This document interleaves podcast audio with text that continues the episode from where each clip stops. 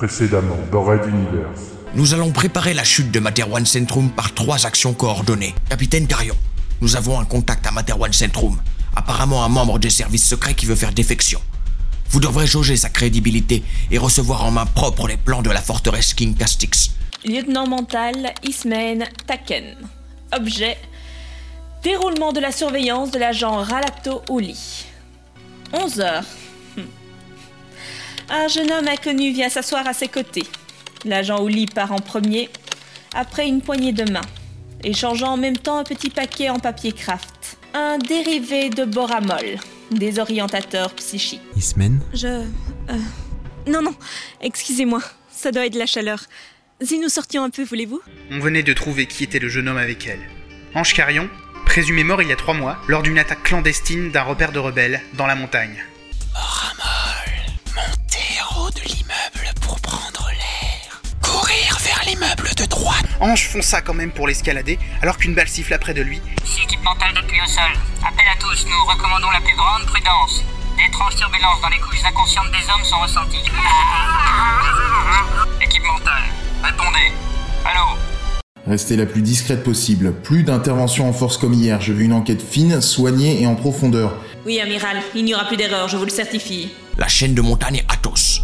Si la région des monts Athos tombe, Materwan Centrum sera à notre portée. Mais Mais ils vont y mettre tout ce qu'ils possèdent pour protéger la zone. Du moins, c'est ce que je ferai à leur place. Colonel Sterling Price, j'ai d'ailleurs reçu une demande pour une décoration de l'ordre militaire pour vos actions. Et je compte bien accepter. Maréchal, c'est. C'est avec plaisir que mes troupes et moi-même nous couvrirons de gloire pour protéger l'honneur de la capitale et du roi. Au milieu de la lueur aveuglante, il lui sembla alors percevoir un point qui grossissait. Abritez-vous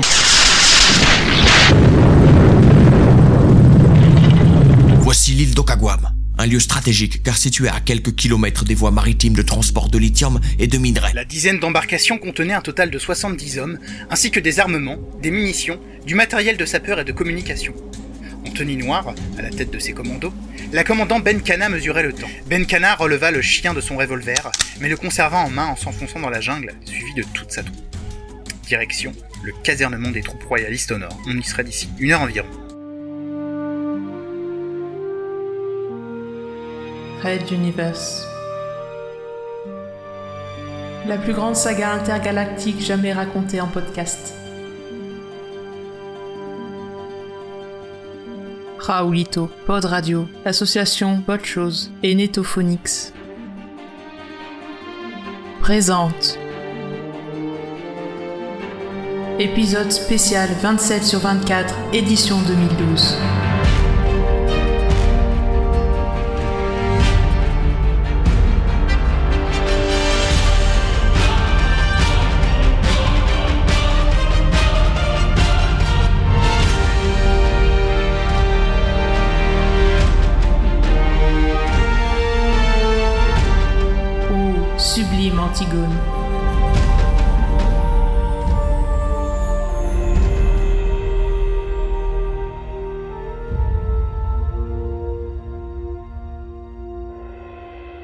Troisième partie.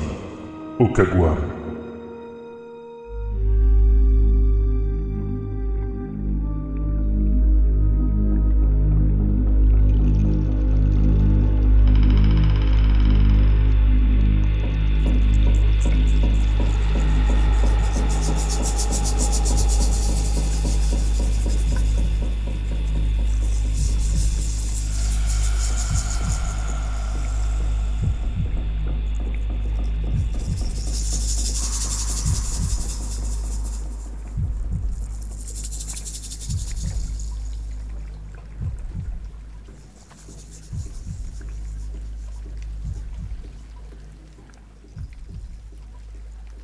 Pluie fine commençait à tomber, prélude à la mousson qui allait bientôt arriver dans cette région.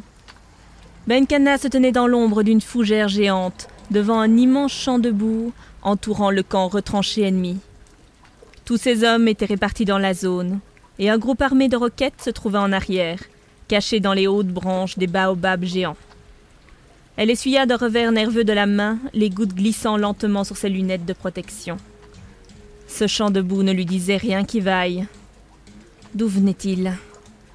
Elle avait étudié les rapports de la première équipe, et il n'existait pas à l'époque. C'est donc depuis la reprise de l'île par les forces royalistes que cela avait été mis en place. Quelques sondages indiquaient que ce n'était qu'une boue superficielle, de quelques centimètres. Peut-être y avait-on glissé des mines ou des pièges pour que les hommes s'enlisent. En plus des lanceurs de roquettes, elle laissa quelques snipers en lisière de forêt comme appui, et faisant s'encorder les hommes par petits groupes, hocha de la tête vers les silhouettes à plat ventre dans la mousse de la forêt.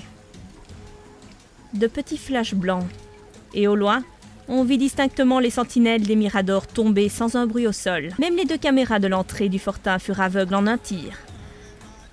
La commandante s'élança suivie par tous, tandis que des roquettes s'abattaient sur des bâtiments stratégiques de la caserne, comme l'armurerie ou le centre de l'état-major. Commandant, il n'y a qu'une soldats qui courent dans tous les sens à l'intérieur. On pourrait croire que ce campement est pratiquement inhabité. Bien reçu. Peut-être que les royalistes avaient connu plus de dégâts que prévu en reprenant possession des lieux Si c'était le cas, cela serait une...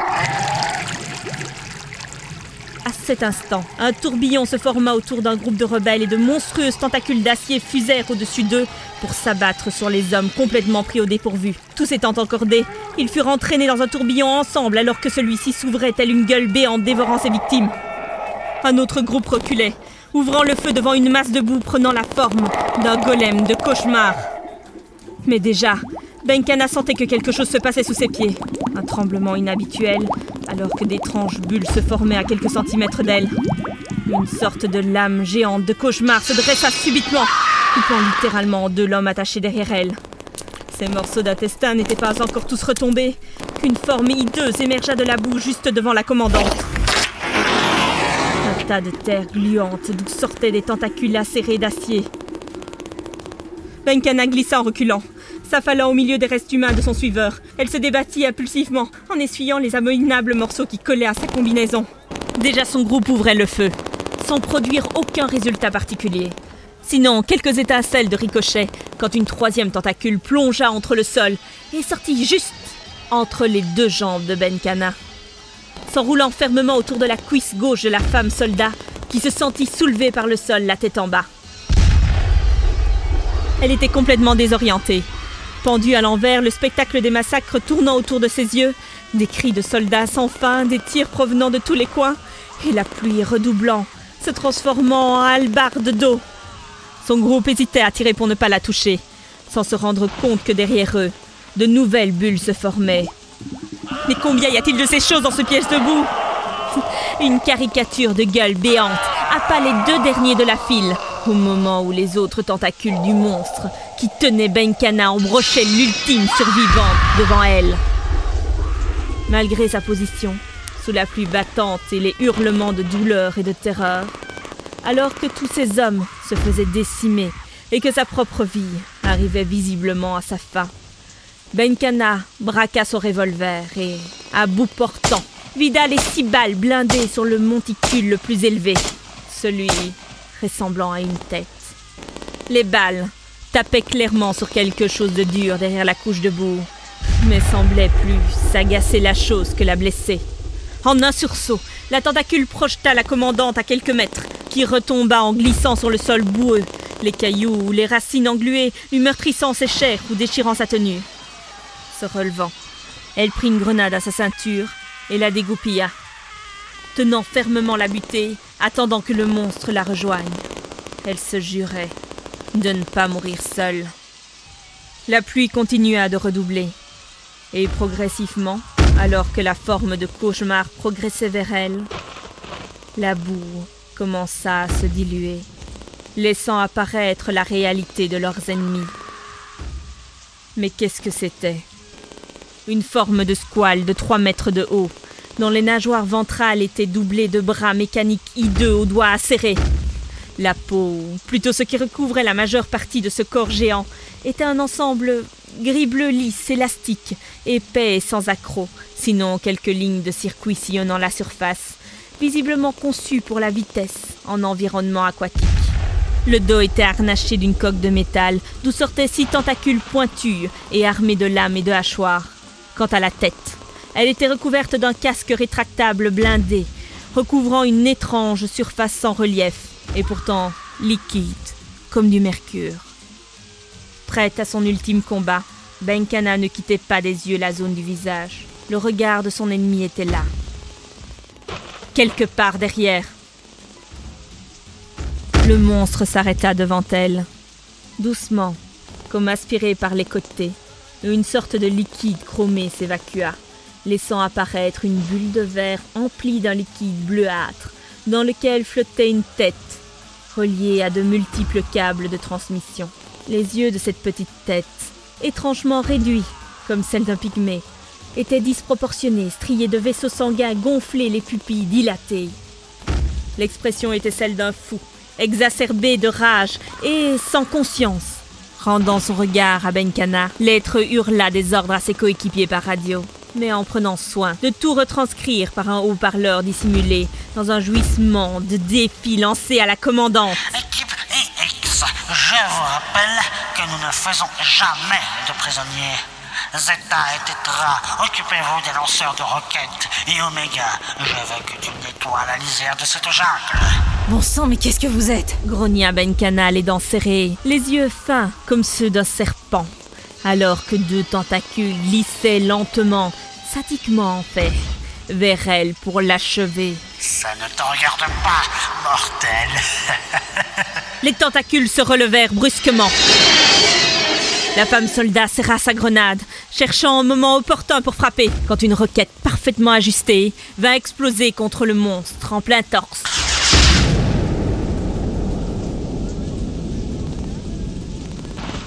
Sous l'impact, celui-ci trébucha en arrière, alors que Benkana fut poussé au sol par le souffle, se protégeant le visage des débris brûlants. Elle se releva aussi vite, arracha le reste de ses lunettes, serrant toujours sa grenade. Derrière elle, elle entendait un gros souffle strident. Un des monstres bombardait au napal la zone des snipers. Et le son des fusées, détruisant au loin les baobabs, lui parvenait tout aussi clairement, malgré la pluie battante, abrutissante. Rien qu'à l'oreille, elle comptait une dizaine de mécaniques ennemies, probablement douze, soit un peloton de commandos amphibies. C'était cela qu'avait affronté la première vague d'invasion. Pas étonnant qu'ils aient été massacrés comme ces hommes. Un rapide coup d'œil ne lui laissait guère de doute. Et il y avait des pertes très sévères. Plus que la moitié des rebelles étaient morts ou disparus sans parler des blessés. S'ils arrivaient seulement à se replier, ce serait déjà un exploit. Ici Benkana, lancement des roquettes fumigènes et anti-radar. Avis à n'importe qui ayant ce genre de matériel. Tir de couverture pour retraite dans la jungle immédiatement. L'autre se relevait, la carapace fumante mais intacte, à peine quelques rayures. Le choc l'avait quand même fait se retourner, et il en voyait parfaitement son dos. Certes, tout semblait lisse là aussi, mais à la base inférieure s'y trouvait une sorte de valve. Une excroissance enfouie autant que possible sous la peau, mais pas complètement.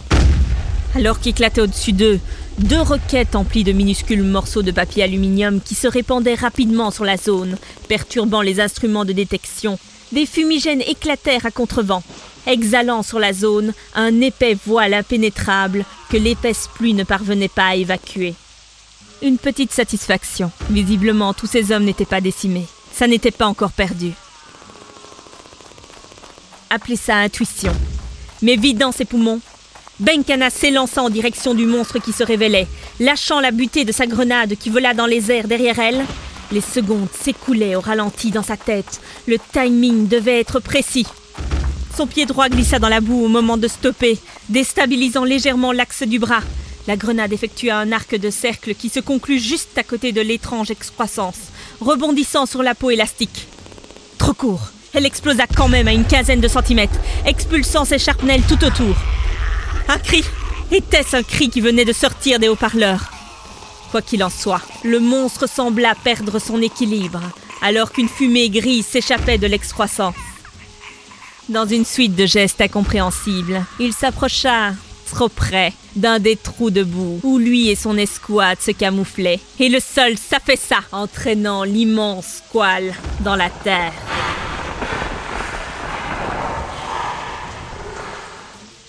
Les autres squales étaient aveuglés par les fumées et leurs radars et autres senseurs perturbés par la pluie de papier aluminium. Il y en avait même un qui tenta d'attaquer un congénère par erreur. En tout cas, c'est ce que crut voir Benkana en s'enfuyant dans la jungle avec les survivants de son groupe d'attaque. Elle savait qu'il ne serait pas poursuivi. C'étaient des membres cyborgs des commandos amphibies de la marine royale. Leur domaine, là où leur conception les rendait vraiment dangereux, c'était l'eau ou la boue, pas la jungle.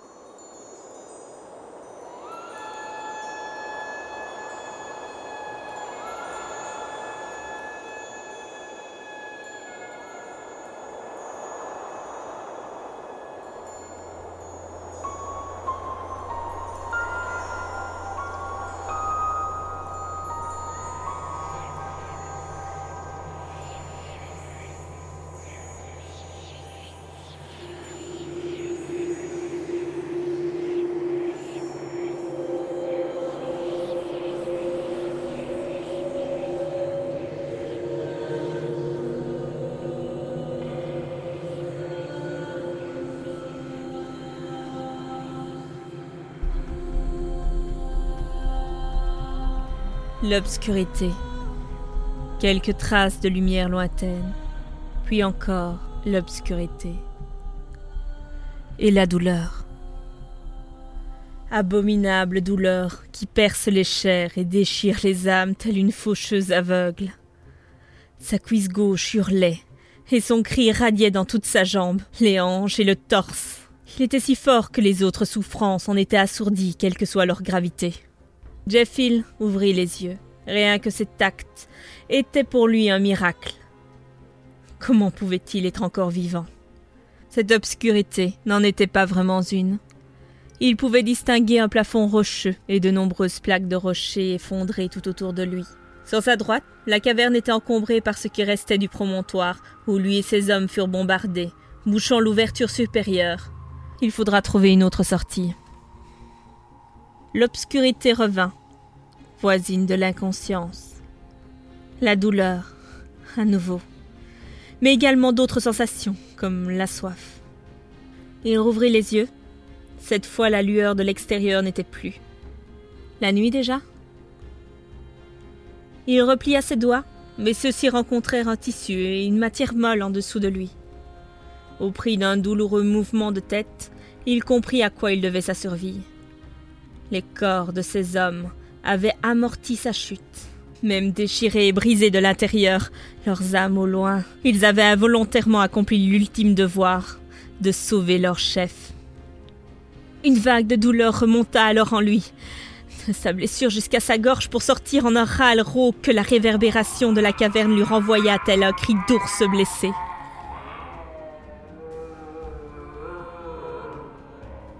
À nouveau, l'obscurité de l'inconscience. Une lumière? Il ouvrit les yeux. Sa bouche était presque scellée par la salive sèche. Il ne sentait plus ses lèvres, alors qu'un soleil brillait devant lui, un soleil froid dans la nuit. Allait-il voir encore un orthoptère en surgir? Non, ce soleil bougeait, s'en allait, et revenait. Des ombres autour de lui, puis un visage apparut. L'image angélique d'un enfant descendu du ciel. Des tonnerres frappaient ses tympans. On devait tenter de lui parler, mais sa tête refusait de communiquer. Seuls ses yeux et son toucher transmettaient des informations. Des mains le palpèrent, des bras l'entourèrent. Ami? Ennemi? Il n'était pas en mesure de lutter, quel qu'il soit. On tenta de bouger sa cuisse blessée. Il hurla. On tenta de le lever, mais son corps refusa obstinément de se mouvoir de lui-même. Encore de la lumière, puis le visage de l'enfant. et le chuchotement d'un ange lointain. Ne vous inquiétez pas, monsieur. Nous allons nous occuper de vous. Je m'appelle Éthéocle. Éthéocle L'obscurité. Puis encore des douleurs et une impression de flottement. On le déplaçait sur un brancard. C'était une sensation déjà éprouvée plusieurs fois par le passé. Éthéocle. Grogna plus que prononça Jeffil, l'esprit désorienté par le décor constamment en mouvement. Je suis là, monsieur. Ne parlez pas. Nous vous emmenons à Tibas pour être soigné à l'hôpital des récolteurs de vent. Tibas. Les récolteurs de vent. Puis de nouveau, l'obscurité.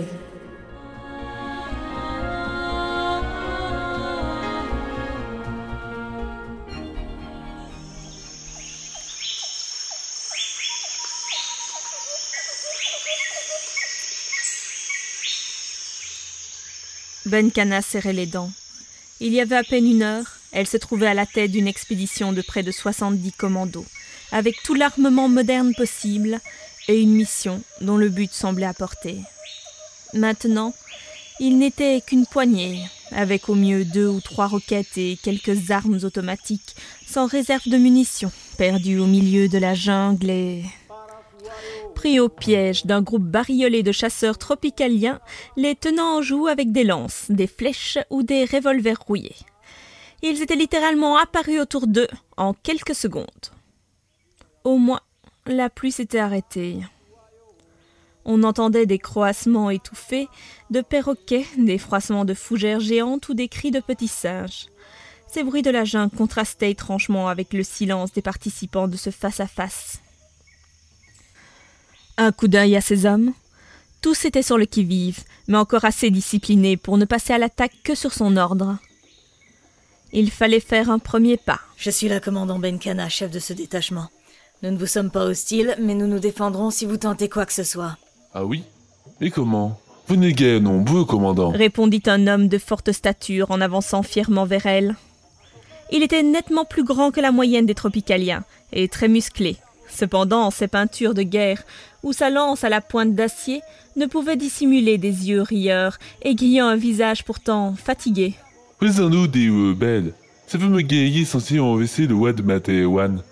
Vos positions n'ont pas fait long feu. J'ai déjà un exploit que vous soyez encore quelques-uns de vivants. Êtes-vous du côté des troupes royalistes?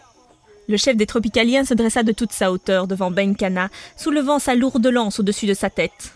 La grande femme se prépara à bondir, tandis que ces hommes étaient à deux doigts de se jeter sur leur vis-à-vis. C'est pour et tout se servent de mon peuple comme gibier pour s'amuser. Ils violent nos femmes, polluent nos rivières, et nous tuons dans notre jungle pour nous y habiliter, alors qu'on devrait en jouir pleinement. Jamais nous ne pactiserons avec ces monstres. Kotamo les maudisse à jamais. Et il ponctua son allocution par deux crachats au sol. La tension baissa sensiblement, alors que les soldats rebelles comprenaient qu'ils avaient affaire à des alliés potentiels. Mais pourquoi ne vous êtes-vous jamais joint à l'insurrection? Ici, sur cette île, votre soutien aurait été déterminant. Parce que personne ne nous l'a demandé. Rugit le chef, s'approchant encore de Menkana jusqu'à ce que leur tête soit à quelques centimètres. Puis, il termina sa phrase à voix plus basse. C'est pas vos goûts et. Regardez ce qu'ils vous ont mis, malgré votre armement et votre stratégie. Imaginez ce que mon peuple subirait. La commandante regarda à nouveau autour d'elle, étudiant cette fois les hommes et leurs âmes plutôt que l'arithmétique militaire. Elle se rendit compte que ces tropicaliens, visiblement tous las ou fatigués, étaient bien jeunes ou bien âgés. On y voyait même quelques femmes. Ils ne ressemblaient pas à des farouches guerriers entraînés et n'étaient clairement pas dangereux. Comment pourrait-il combattre les monstres mécaniques qui avaient décimé ses rangs? D'un geste, elle donna l'ordre de relâchement général, puis tendit sa main au chef. Alors nous sommes au moins alliés de circonstance, monsieur. Je suis le chef Hum Hum de la tribu Rokagman. hurla-t-il, en écrasant les doigts de Benkana. Et vous êtes nos invités. Venez avec nous au village caché, et ce soir nous ferons une offrande d'Atamo pour le ouais merci de nous avoir fait nous rencontrer. Sur quoi? Il lui donna une bonne claque sur les fesses en rigolant. Et elle dut faire un gros effort sur elle-même pour ne pas lui vider son chargeur entre les deux yeux. oui, allons faire des offrandes. Allez tous, on lève le camp. Et suivons nos alliés. Rassembler le matériel et les hommes fut assez simple, vu ce qui restait. Les deux groupes s'enfoncèrent profondément, l'un à la suite de l'autre, dans la jungle d'Okagwam, là où personne n'irait les chercher.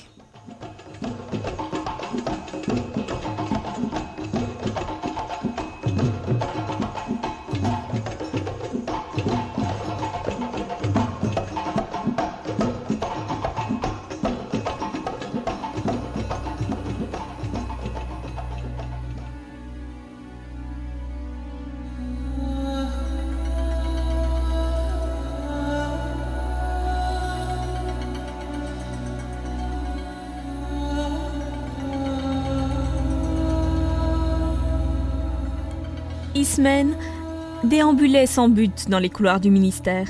Sa tête lui tournait un peu, mais il s'agissait de quelque chose de plus grave qu'une simple désorientation passagère. Une sorte de pression lourde et indéfinie lui vrillait l'esprit, comme si on pressait son crâne entre deux plaques de métal. Cela l'empêchait de travailler, de se concentrer même. Elle devrait aller au rendez-vous galant avec le rebelle, mais n'en avait guère la force. Il n'était même pas certain qu'il s'y rende, après sa capture ratée d'il y a deux jours. Lors de ses recherches sur les récentes activités du lieutenant Ralato, elle avait découvert, sur une caméra de sécurité, que celui-ci avait compulsé un ordinateur des archives et en avait retiré un rouleau de documents. Renseignement pris, il s'agissait des plans de la forteresse Castique, la plus grande prison de Materwan, un des symboles de l'État.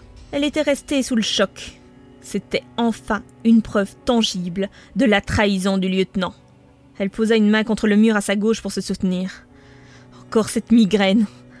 La pression devenait jour après jour plus insupportable. Elle avait rendez-vous avec le médecin mental l'après-midi même pour tenter d'y remédier.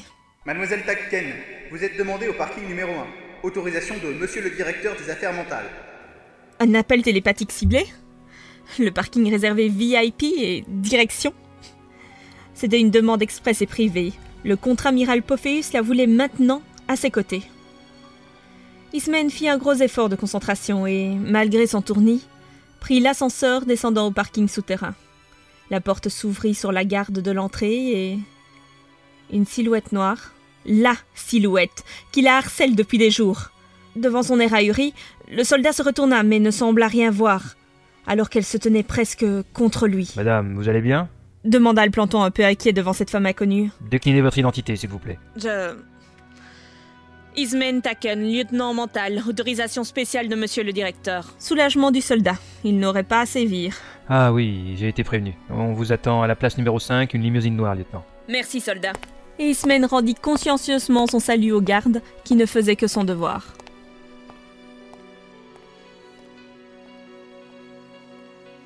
La limousine attendait, immobile dans une semi-obscurité.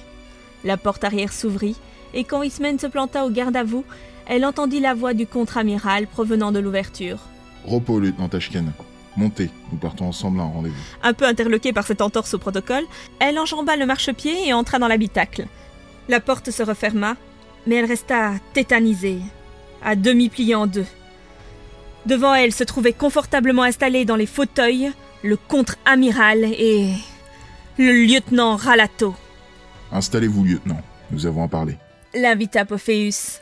La jeune femme installée, il toqua deux fois contre la vitre fumée le séparant du chauffeur et la voiture démarra, entamant son voyage. L'officier supérieur poursuivit. Lieutenant, ce que je vais vous dire relève du secret le plus absolu. Je m'excuse par avance du temps que l'on vous a fait perdre avec cette enquête, mais j'ai décidé qu'il était devenu inutile de vous laisser à l'écart de cette opération. Nom de code Mangouste. Son but est de réaliser une opération d'intoxication des renseignements ennemis pour qu'avec des plans truqués, il se lance à l'assaut de la forteresse King Castix que nous aurons préalablement bien préparée. Le lieutenant mène cette mission en solitaire et n'en répond qu'à moi-même. Une nouvelle désorientation. Ismen vit alors clairement la silhouette installée dans le canapé aux côtés de l'amiral.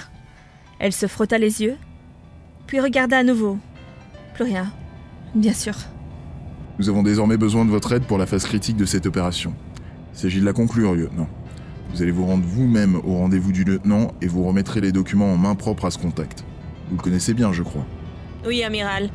J'ai tenté une approche intime pour gagner sa confiance. Très bien, alors vous pourrez agir en toute simplicité. Cependant, amiral, malgré tout le respect qui vous est dû, cela va détruire ma couverture alors qu'elle pourrait nous être utile pour l'avenir. Pophéus balaya la remarque d'un geste, mais ce fut Ralato qui expliqua. Lieutenant, je vous rappelle que suite à votre intervention malheureuse d'il y a quelques jours, je doute qu'il prenne le moins de risque de continuer à compter fleurette à Materwan Centrum. Cet homme va partir des réceptions des documents et nous ne le reverrons plus. Donc Tashken, je vous demande officiellement de remettre les documents à cet agent rebelle. Vous prendrez aussi en charge la responsabilité de l'annonce de cet acte. Rassurez-vous, vous serez bien sûr relâché rapidement en sous-main il est indispensable que les rebelles éventent votre arrestation. Cela ajoutera du crédit à ces plans. Amiral, je... Pour le roi, lieutenant. Prononça distinctement Pophéus à l'intention de la jeune femme. Ismen Taken hésitait encore, quand la pression sur son crâne s'amplifia. Pas encore Elle diminua. Pophéus attendait toujours sa réponse, et Ralato tenait à bout de bras le tube en carton contenant les plans modifiés de la forteresse. Elle tendit la main, hésitante, puis saisit les documents. Pour son roi et pour Materwan.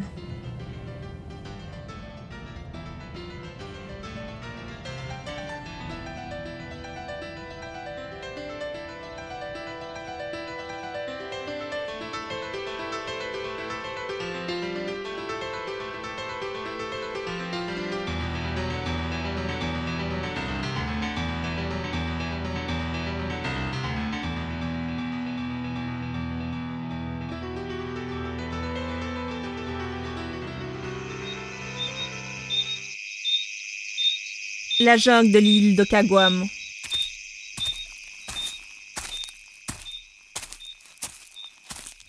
Entre les trous de huttes, alors que tous dormaient, une silhouette progressait silencieusement. Benkana ne trouvait pas le sommeil. Du coup, quoi de mieux que de profiter de la fraîcheur nocturne pour tenter de faire le point? Des trous de huttes. Voilà à quoi avaient été réduits les tropicaliens vivant sur cette île. Invisible depuis les airs et protecteur en cas de bombardement, il fallait connaître le lieu parfaitement pour savoir quoi observer. Si une patrouille décidait, par hasard, de passer par ce coin de jungle profonde. Mais cela avait peu de chances d'arriver.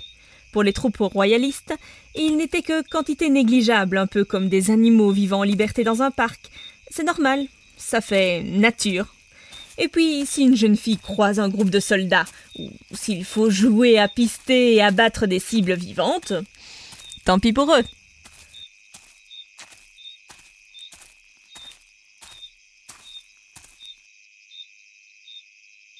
Prenant appui sur une structure de bois, la commandante réprima une furieuse envie de partir noyer un par un tous ces soldats cruels et sadiques. Malheureusement, elle n'avait plus les moyens de les approcher. Tout autour du casernement, les IX montaient la garde, les troupes d'élite de la marine. Benkana se laissa lourdement glisser sur le sol et s'assit. La situation actuelle avait-elle une issue? À leur arrivée, les Tropicaliens avaient organisé une grande soirée orgiaque, mêlant offrandes de poulet aux divinités, alcool de plantes fermentées, tabac hallucinogène et sexe débridé. Certains de ces hommes s'étaient même laissés aller à finir la nuit dans quelques huttes avec des groupes mixtes restreints.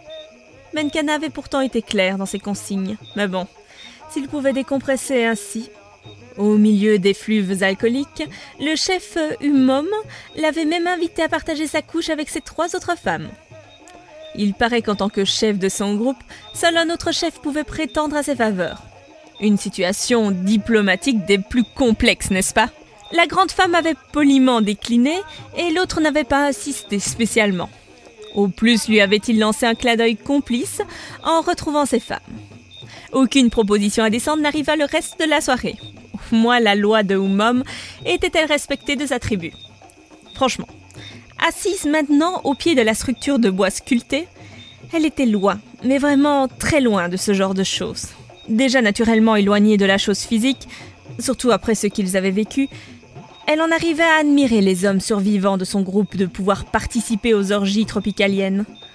Un sursaut de cette vie qu'ils avaient cru perdre peut-être.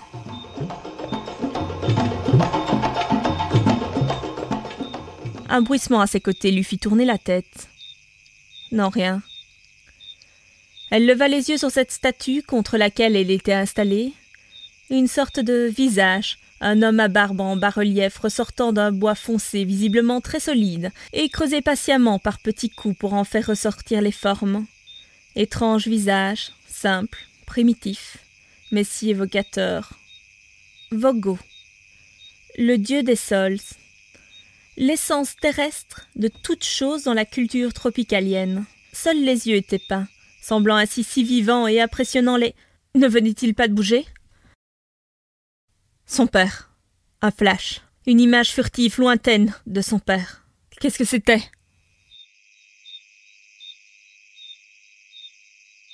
Un autre flash. Son père. Tombant au sol, ses yeux au ciel, ne prononçant qu'un seul mot. Un tournis la prit. Elle tenta de se soutenir à la statue, mais ne réussit qu'à se plaquer contre le bois alors que ses bras s'amollissaient et jambes ne la soutenaient plus. Elle glissa lentement dans l'inconscience. La tête collée contre le visage sculpté, en une caricature obscène de relation contre nature entre l'image d'un dieu et une femme.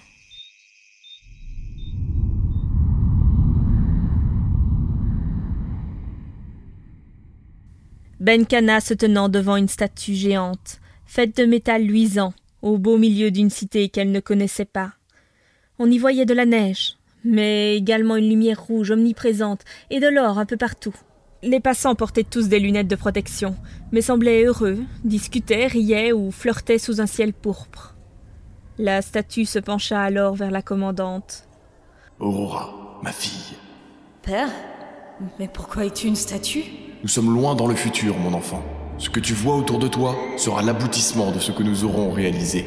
Quelques véhicules aériens, au design inconnu, traçaient leur voie dans le ciel sans trace de combustion, alors que plusieurs jeunes femmes comparaient leurs toilettes de la journée. Différentes coupes d'un tissu léger, souple et pourtant très chaud les recouvraient.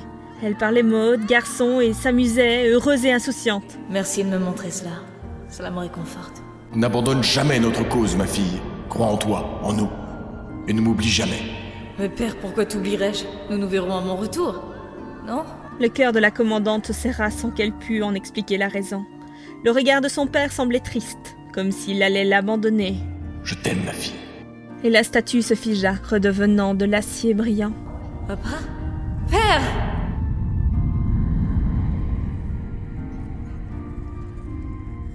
Rien. Juste une petite brise faisant tourner les robes des jeunes filles gloussant au loin. Et au creux de cette brise, un œil voletait. Un œil coloré qu'elle attrapa. Un œil semblable à celui du dieu de bois devant lequel elle.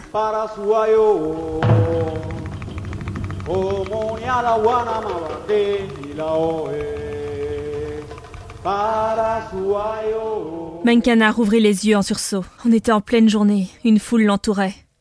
Une foule de tropicaliens et de ces hommes, tous interloqués, surpris ou carrément prostrés, se tenaient devant elle dans une ferveur incompréhensible. Elle voulut se relever et s'aperçut alors avec horreur qu'elle était entièrement couverte de sang. Ses vêtements, son visage, ses cheveux, des gouttes ruisselaient sur ses mains et l'herbe elle-même était imprégnée. Même la terre était rouge. Dans sa paume se trouvait l'un des yeux peints de la statue de Vogo, entaché de sang lui aussi. Un gros éclat de bois, arraché de la structure, on ne savait comment.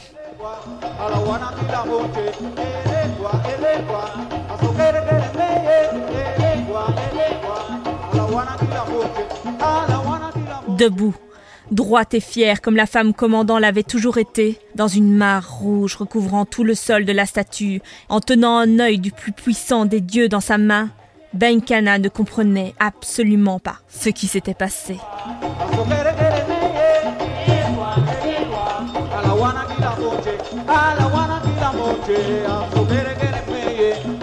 Mais devant elle, tous se mettaient à genoux et priaient avec une ferveur terrifiée. Mais qu'est-ce que... Oumom venait d'arriver et s'ouvrait tant bien que mal un chemin entre ses concitoyens. Arrivé face à Benkana, il stoppa et écarquilla les yeux en une expression de surprise absolue. Le tropicalien géant tomba alors à genoux en hurlant Et toute la foule des villageois, même quelques-uns de ces hommes se plaquèrent au sol devant elle en prononçant ce mot. La situation échappait totalement à la femme soldat. Comment s'était-elle retrouvée dans cette situation? Que lui voulaient-ils tous? C'était quoi Mjocast Le Mjocast est l'envoyé vengeur du dieu destiné à guider les tropicaliens dans la guerre sainte. Dans la culture tropicalienne, on dit qu'il ne serait venu qu'une fois, il y a longtemps, à la création de Materwan. Il est le vent qui souffle en apportant la pluie ou les typhons. Il est celui qui ouvre les voies du cœur à l'ouvrage. Quand les hommes courront à la mort, quand les femmes se battront devant elles, quand le mal vivra sa dernière heure, le Mjocast sera là pour les guider et de sa main s'ouvriront les montagnes. Et l'espoir de tous les peuples, il est celui qui a ravivé les guerres justes et saintes pour la libération finale. Et il a suffi que je m'endorme au milieu de l'endroit où on égorgeait des poulets avant-hier, qu'un bout de bois se casse et que je fasse un mauvais rêve sur mon père, et hop, je suis le Mjocast. Si tu tu peux voir cela ainsi. Mais lève les yeux et comprends ce que le Mjocast a déclenché chez Okagmom. Sur un rocher du flanc du volcan, surplombant les arbres, Alors qu'au loin on devinait le campement royaliste et la tour de défense, Benkana parlait en tête à tête avec Umom, de chef à chef. Il portait ses peintures de guerre, plusieurs haches ainsi que revolvers. Benkana était en treillis de combat, un fusil mitrailleur en bandoulière et une ceinture de cartouches pendant aux hanches. Devant elle, c'était l'étendue de la jungle, épaisse, verte et impénétrable. Quoique si l'on avait un guide comme chef tropicalien, on pouvait voir de très nombreuses choses cachées.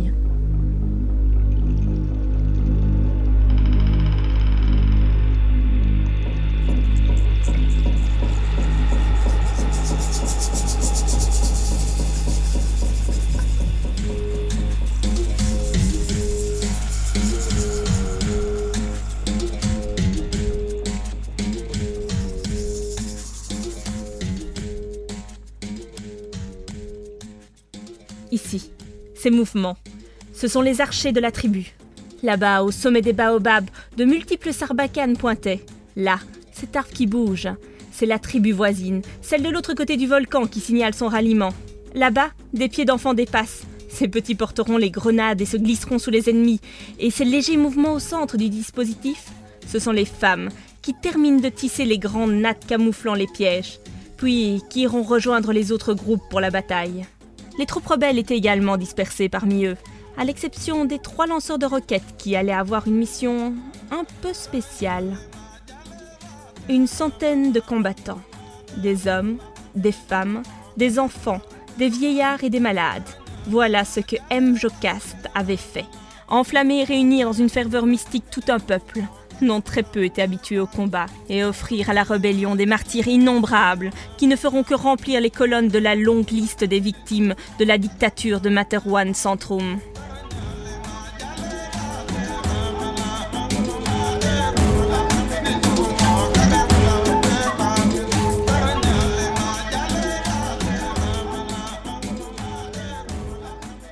Autant d'heures d'entraînement que possible par ses propres troupes, une redistribution pragmatique des armes et le talon d'Achille des IX expliquaient à tous.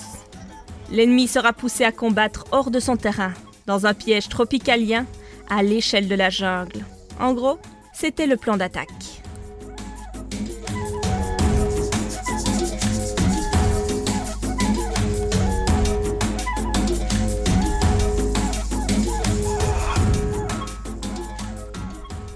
Elle avait lu dans les yeux de tous.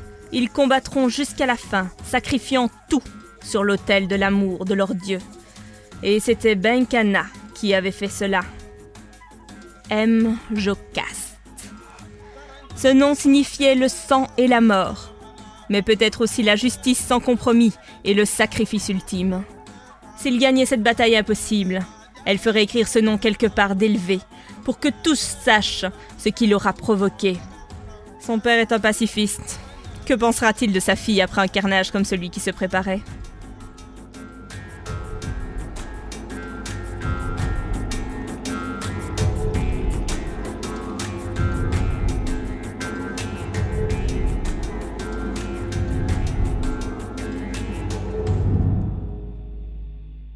Deux heures plus tard, Benkana déclencha la première partie du plan. À la lisière du champ de boue où se terraient les X, deux roquettes furent tirées approximativement dans les trous où l'on en avait vu la dernière fois. Si l'un des impacts resta sans réponse, l'autre vit un cyborg sortir en trombe, tandis que ses camarades se réveillaient un peu partout. Une autre roquette d'un tireur placé spécialement en décalé explosa l'excroissance en bas du dos et le monstre fou furieux fut pris d'une frénésie de mouvement incompréhensible avant de tomber platement dans la boue, visiblement hors d'état de nuire à nouveau.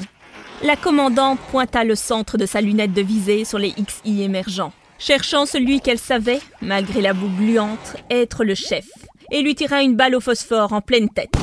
La balle en fusion raya la protection extérieure en mercure et le métal liquide commença à fuir. Il en fut réduit à ouvrir le casque pour laisser apparaître son petit visage monstrueux, strié de câbles et de circuits, aux yeux exorbités de folie. Immédiatement, il focalisa ses senseurs qui lui agrandirent l'image et la face de Benkana apparut en grand devant ses yeux, celle qui avait eu l'outrecuidance de le désarçonner lors du dernier combat.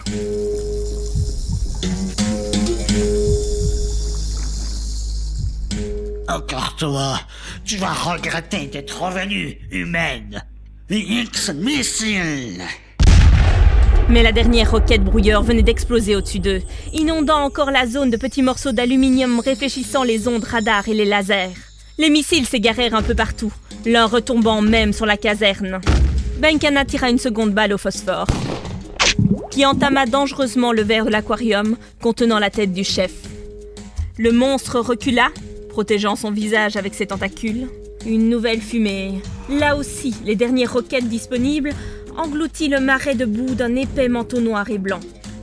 Les systèmes de détection des IX étaient maintenant inopérants. Ils n'avaient que le corps à corps. Mais la jungle était une zone dangereuse. Je suis Crénon, commandant de l'unité X qui protège cet endroit.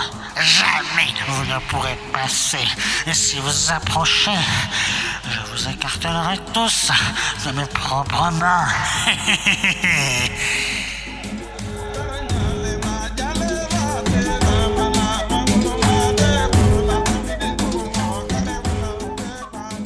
Rien. Pas de réponse. Il relança la menace de toute la puissance de ses haut-parleurs. Quand une nouvelle balle au phosphore perfora les baffles, et Créneau fut réduit au silence. C'en était trop. Unité X, formation de combat au sol, préparez-vous à entrer dans la jungle. Il est temps de purger cette île. Les cyborgs, les uns après les autres, se placèrent en colonne, rentrant leurs tentacules pour une marche forcée. Un officier vint en courant lui rappeler les règles d'engagement des IX. Mais sous la colère, Crénon le projeta à plusieurs mètres dans le champ de boue. Cette femelle l'avait humilié une fois et le défiait maintenant personnellement. Elle allait le payer très cher. X, en avant. X, avant. Et d'un pas de gymnastique lourd, la dizaine d'humanoïdes mi-hommes mi-robots s'enfonça dans l'épaisseur verte de la forêt tropicalienne.